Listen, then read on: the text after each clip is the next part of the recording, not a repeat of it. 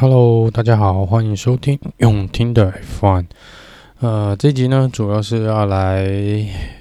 debrief 一下这个昨天这个正赛摩洛哥正赛之后一些车手的一些呃访谈哦，然后他们的一些呃对比赛的看法，然后还有这个一些这昨天到今天发生的一些新闻哦，跟有关于摩洛哥赛道的这个小小的一些呃。呃，场边的一个故事啦，跟一些新小新闻这样子。那首先来讲一下这个几位车手的这个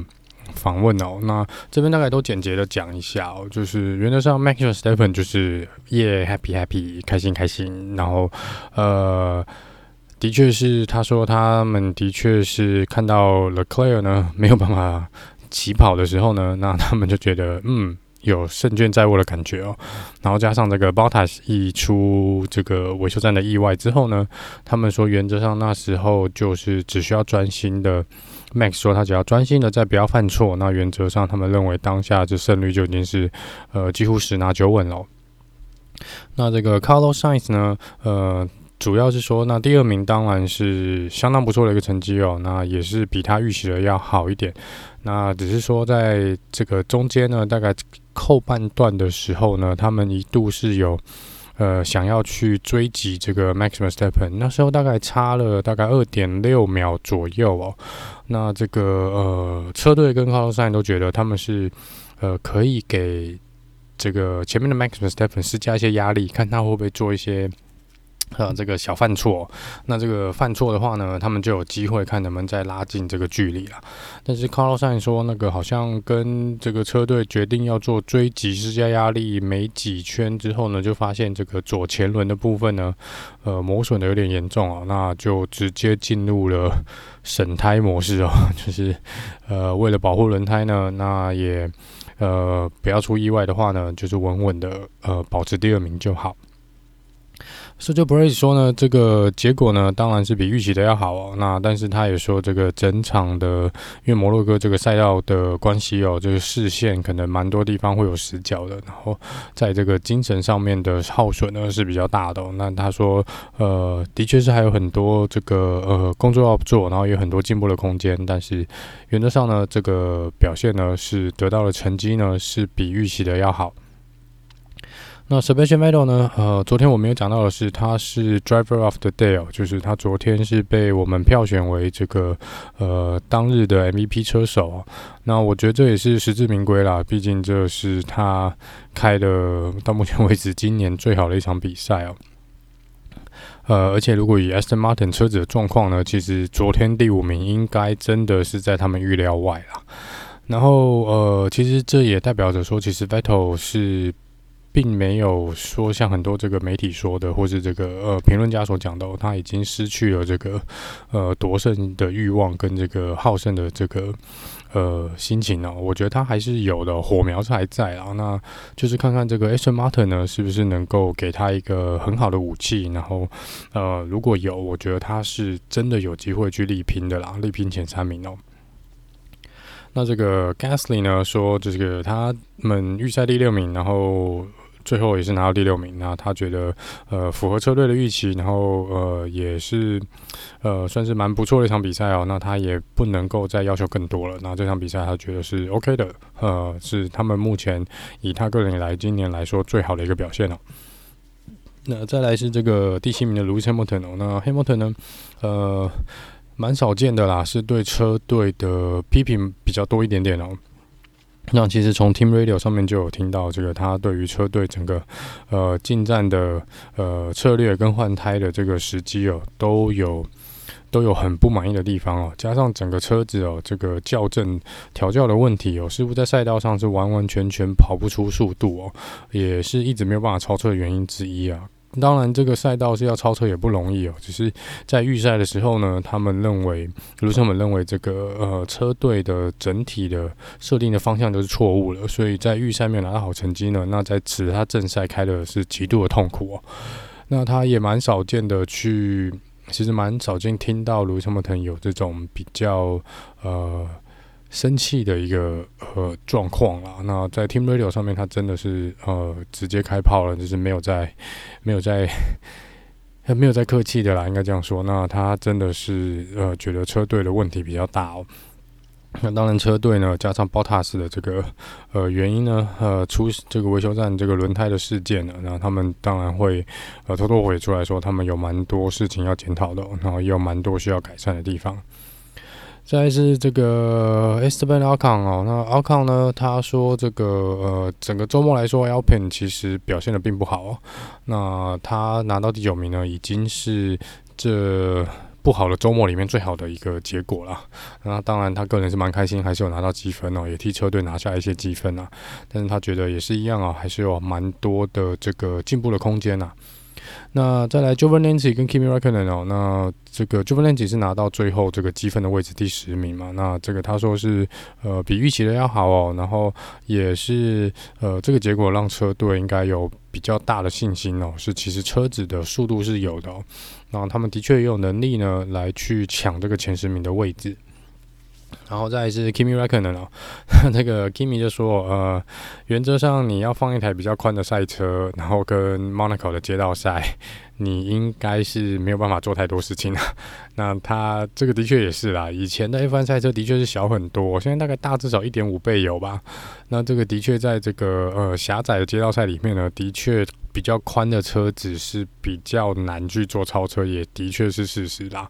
那 那个 Kimi 就说，那他反正已经做了他该做的，那就第十一名，那也没什么好说的。呃，再来是 Daniel Ricardo 那这个 Daniel Ricardo，当然整个周末对他来说应该也算是一场噩梦啊。那这个完完全全找不到速度，然后在呃各种状况上，他都说他对他来说是一种折磨，而且他这个说这个除了车子的状况不好外呢，他也没有办法去配合这个车子跟车子的设定啊，所以整个周末呢，从练习赛开始，他都一直是呃蛮辛苦的。那他当然在这个赛后的访问也有稍微讲说，就是我觉得小小抱怨一下啦，就是说他觉得整个车队呢，现在目前都是以 Lando Norris 为中心在运作。那呃，他也希望能够有多一点资源哦，然后多一点的呃，可能是呃赛车的设定上面呢，可以也比较偏向他个人所所呃量身设计的这个部分哦。那他觉得现在的赛车的所有设定啊，跟设计呢，都是比较以 Lando Norris 为主导啊。那这个我觉得其实也没有很意外啊，因为 Lando Norris 应该就是 McLaren 现在捧在手上的这个呃明日之星嘛，而且刚刚又续签了这个呃多年的合约哦，所以其实呃资源集中在他身上。并不意外，因为 Lando Norris 就是现在 McLaren 的 Number One Driver，呃，这个部分我觉得是毋庸置疑的。那当然，这个呃，Ricardo 说他已经有花非常多的时间哦，去这个呃调整自己的状况，然后去想办法适应这台赛车。他甚至也去呃去研究这个 Lando Norris 的开车的方式，跟他这个。进弯的时间点跟踩刹车的时间点哦，但他说在同样车子的设定状况下呢，他说他可能没有办法，Ricardo 自己可能没有办法做到 Lando Norris 那种圈数了，所以他觉得有些设定呢，也许是呃真的是针对 Lando Norris 在在设定的也不一定啊。那当然我也是希望能够呃 Ricardo 能够早日找到那个平衡哦，呃不然其实是蛮。难过看到他现在这种状况哦，其实即便他没有办法去争取世界冠军，我也希望他以他的能力，我觉得是呃是可以有更好的结果啦，应该这样说。那当然这个磨合期我觉得难免，只是呃这几年他的确离开红牛之后，的确是比较辛苦一点，这是真的。再还是 Jojo Russell 跟 Latifi 哦，针对这个 William 车队的部分，那他们说他们原则上没有意外，这个排名是呃预期中的，所以也没有什么说不好或是太好的地方，因为他们本来预期说也许可以偷个一两名哦，那这个呃。在这个部分呢，他说基本上车子的速度是没有是没有速度的啦。那他们说能够维持在这个呃十五十六名左右的位置呢，已经是车队之前预判能够最好的一个成绩了。那他们也的确就是有达到他们之前开会的这个预期的结果啦。那楚诺达呢？楚诺达说这个呃意外，因为预赛本来就没有跑好，但他们本来说这个呃想用这个硬胎哦。然后看能不能走比较长的距离，然后去赌这个安全车哦，这个 safety car。那很可惜哦，昨天安全车是完全 safety car 是完全没有登场的机会，所以他们就说，那呃撑到最后呢，实在没有办法，呃等下雨没等到，等这个 safety car 还没等到，所以就呃他们昨天想赌一下的这个策略呢就是失败，所以造就就是最后还是呃在这个蛮后面的位置哦。那这个呃，Magic Mazepin 跟这个 Mick Schumacher 呢，就是没有意外啊，就扣除两个 DNF，Bottas 跟 Leclerc 他们还是垫底哦。那因为一来就是车子的问题嘛，这个速度是没有的。那二来是他们呃，毕竟算是比较第一次在 F1，然后再开这个呃 Monaco 的这个赛道啦。那他们也说，的确在这个呃技术跟精神的要求上面是。呃，蛮高的哦，那也是对他们来说是蛮吃力的。但是，呃，两位能够完赛，然后也都没有出任何的意外，我觉得已经是相当不错的一个结果了。哦，然后再来这个包塔接受访问的时候呢，就直接说他完全无法相信会发生那种鸟事哦，就是这个轮胎竟然没有办法被卸下来哦，而且最有意思的是呢，这个轮胎呢，直到已经过完一天哦，就是正赛结束之后，然后他们车子都已经回到了车库，然后甚至回到了这个呃货车上面准备运走了，他们还没有把那个轮胎拿下来，然后得到。今天早上哦，是已经隔天的早上哦，他们还是没有办法把这个轮胎卸下来哦。那是直到大概呃，算是当地时间的礼拜一的下午呢，他们才呃。把这个轮胎拿下来哦，那这个我觉得真的是蛮意外的，这个轮胎竟然可以锁死，然后死透了那一种，就是呃，竟然需要耗费那么多时间、跟人员、跟人力哦，去把它这个轮胎拿下来。那这个他们会送去做一个呃评估跟研究，就是看到底是哪里出问题哦，到底是什么原因让这个螺丝锁死成那样，连这个呃螺丝枪都没有办法把它。转下来哦，那这个部分就是 Mercedes 之后要去呃检讨研究的，然后看能不能做一个改进啊。那在这个 FIA 大会的部分呢，FIA 说哦，就是在预赛的时候，Leclerc 的那个呃将自己车子撞到这个围栏的部分啊，旁边护栏的部分，那他们说的确在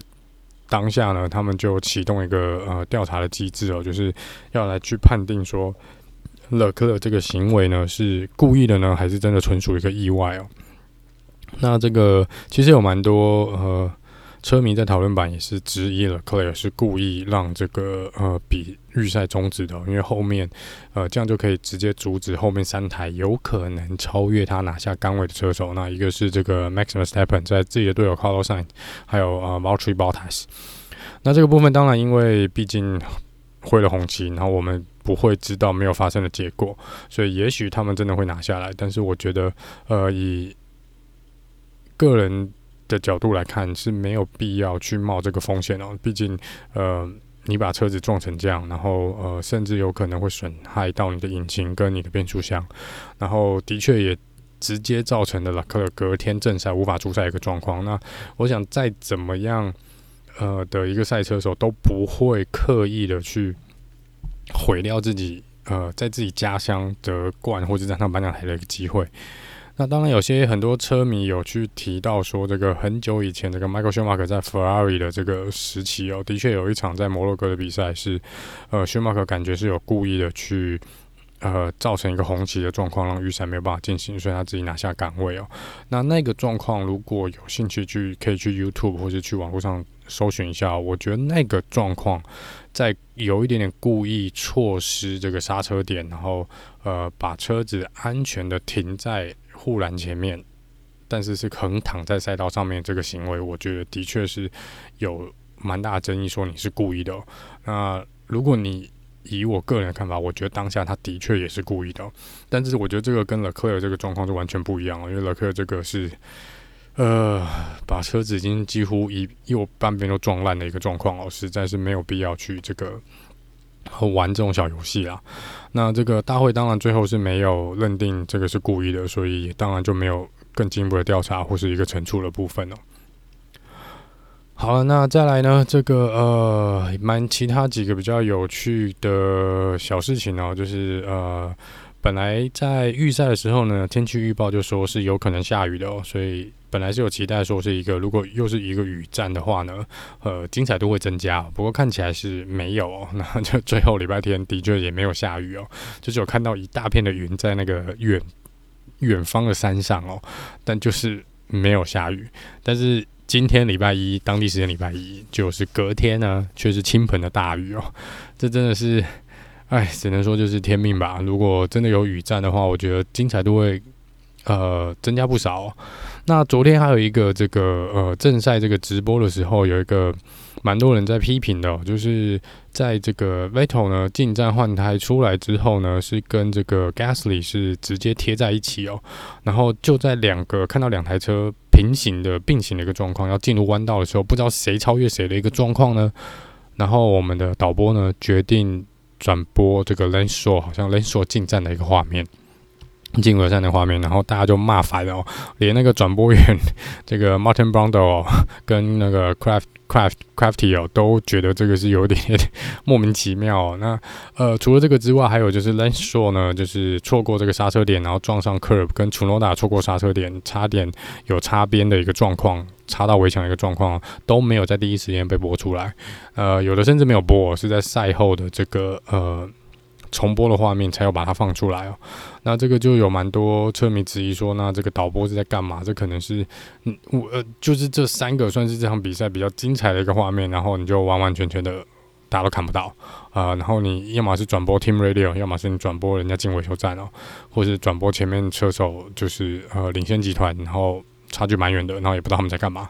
那这个呃大会是有出来说他们会。想办法啦，就是未来减少这种状况发生哦。不过这个其实也蛮难说的，因为他们那个有另外一个 Sky Sport 有出来说，那个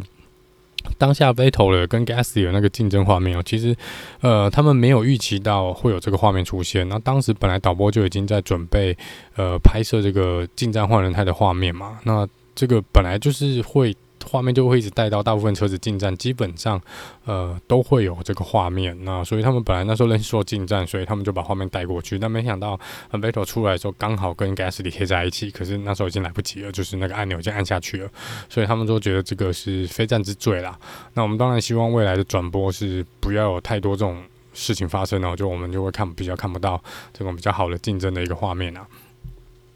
然后再来讲一下这个哦，这个 Alonso 呢，这个赛后我们的龙哥接受访问的时候，他有调侃了一下 Ferrari 哦。那这个部分就是说呢，因为我昨天有提到说，在十年前啊，整整十年前，当时也是一个红牛第一，然后 Ferrari 第二，跟 McLaren 第三的画面嘛。那当时是我们的龙哥站在第二名的位置。然后他说呢，哇，时代真的不一样了，就是呃，Carlos Sainz 这次拿下第二名。整个红军的车迷是开心的不得了，觉得我靠，这个红军复活了，赞啊，Carlos 表现得真好。结果龙哥说他在当时他拿那第二名，然后他说整个车迷给他的反应像是在参加丧礼一样，就是大家都哭丧着脸说靠，你怎么只有第二名？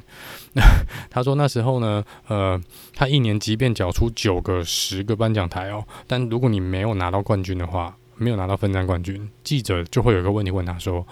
啊，你什么时候要赢？你什么时候会赢？他说这个 气氛什么时候变成这样哦？那他觉得，呃，当时是不是没有给他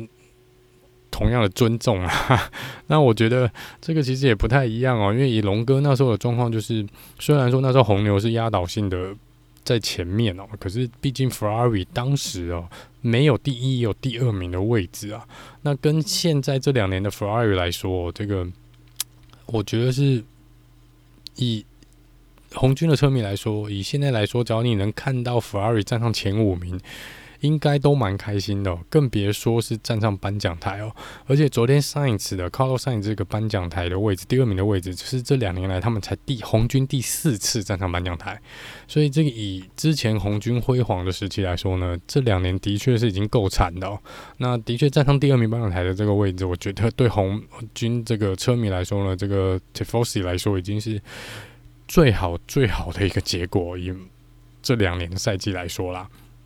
啊，所以我觉得就是时代不一样哦。龙哥也自己也知道啊，就调侃笑一笑，大概是算一下 Ferrari，说当时这个呃，他拿第二名，好像大家就觉得哇，看好才第二名。呃，他是觉得就是，不过他也是有去恭喜这个 Carlos Sainz，然后也希望他赶快呃赢得赢一场分站冠军哦。那因为这个毕竟两边都是自己西班牙人嘛，就是自己国家的呃队友，这算算是同志啊，所以他说他真的也是很希望看到这个年轻的车手，然后同样是来自西班牙的车手呢，呃拿下一个分站冠军哦。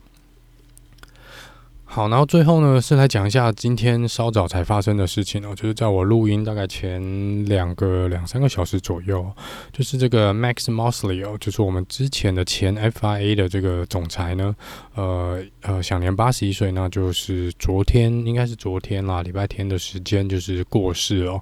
那他是在这个一九九三年到二零零九年呢，是这个。呃，我们 FIA 大会的这个总裁哦，然后他当时是因为他上任。一九九三年上任之后，一九九四年就发生这个呃，Ayrton Senna 这个出意外死亡的这个事件哦，所以他其实大部分的时间呢，都致力于当总裁这段时间都比较强调这个赛道跟呃维护赛车手安全的这个部分，所以他做了蛮多的修正跟改进哦，才让这个呃比赛的赛道呢的环境呃更加的安全哦。那这是他当这个 FIA 总裁的时候的主打的这个呃策略啦。那这蛮可惜的哦，就是呃看到这个消息哦，就是他是在昨天呢，呃是过世，那是享年八十一岁。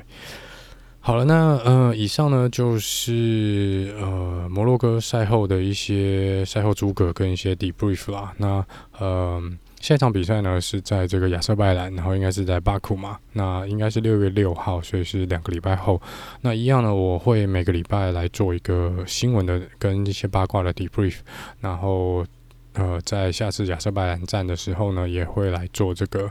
呃一样做大概 FP 跟 qualifying 还有正赛跟赛后诸葛的部分。那我们就下次见喽，拜拜。